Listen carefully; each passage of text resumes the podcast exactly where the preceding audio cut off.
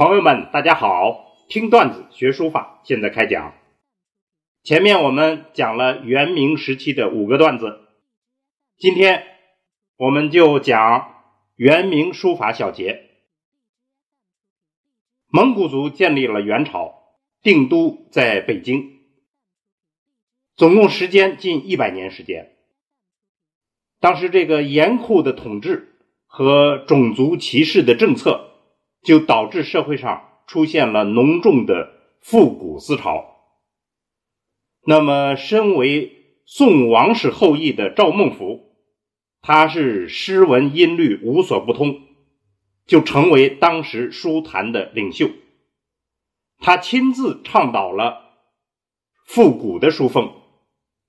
复古书风当时主张诗法钟繇二王，同时又巧妙地传承了。宋高宗赵构的书法传统，他们是篆、隶、草、真各真神妙，尤其是赵孟頫的楷书，名列四大楷书之一，对后代产生了巨大的影响。元代的情况，我们就简单这样介绍一下。那么明代，汉族推翻了蒙古族。建立了明朝，定都在南京，后来又迁到北京，总共历时是二百七十六年。明朝的特点是商业发达，已经出现了资本主义萌芽。在文化艺术方面，它的特点主要是世俗化的趋势，整个社会的世俗化。使得书法也表现出这样的特色。明朝刻帖盛行，所以书法非常流行，从帝王到平民普遍爱好书法。主要流行的是行草书，其基本特点我们前面已经讲过，就是上态，但是各个时期又有所不同。在明初期。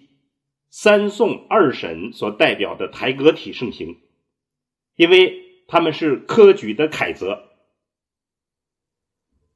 台阁体在一定程度上推动了书法的繁荣，但是呢，束缚了书法的抒情性以及自由的发展。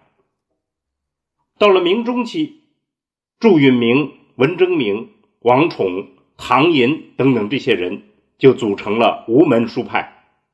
他们诗法未尽，注重个人情感的抒发表达，就使得书风进一步朝着上太的方向去发展。而董其昌以自己的实力举起了另一面旗，就叫云间书派。那么一直坚持到了晚明时期，也做出了挺大的成就。在明朝末期，由于社会黑暗，王阳明等人提出了新的批判性的思路，于是批判思潮呢风起云涌。新学的主张为个性张扬奠定了理论基础，于是，一群个性张扬的书家就涌现出来，他们的特色是狂怪书风，超大的尺幅。震荡的视觉效果，以此为特色，掀起了一个书法变革的浪潮。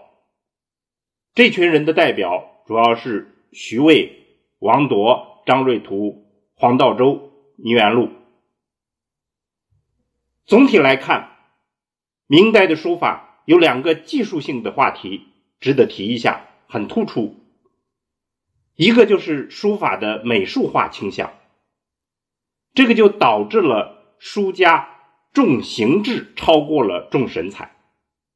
我们前面讲过，好的书法是重神采而轻形制，但是现在就倒过来了，重形制而轻神采。书法的外在表现形式、结字的姿态、章法的布局，还有墨法的变化对比，这些。都非常受到重视，而书法的内在形式、笔法就重视不够。造成这一形式的直接原因，就是明代的书法家多为画家，他们用了一些画家的思维方式和技巧。与上述密切相关的还有第二点，那就是欣赏方式的变化。通俗的来讲，明代的书法从传统的捧在手上展玩，变成了挂在墙上欣赏，这就导致了传统的手卷册页代之以高头大轴的中堂形式。这种欣赏形式的变换。也影响了第一点，就是我们前面讲的那一点，那就是书法过于重视视觉效果，而笔法内涵不足，所以不耐看。那么这个问题，后期几位大家已经在着力解决，付出了很大的努力，也有了一定的成效。当然，还有一个更宏观的问题。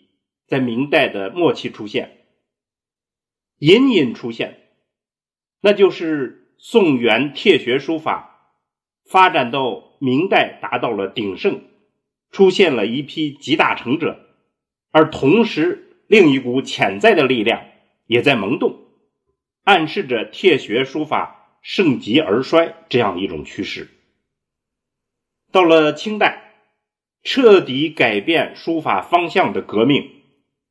这个雷声已经在明末响起。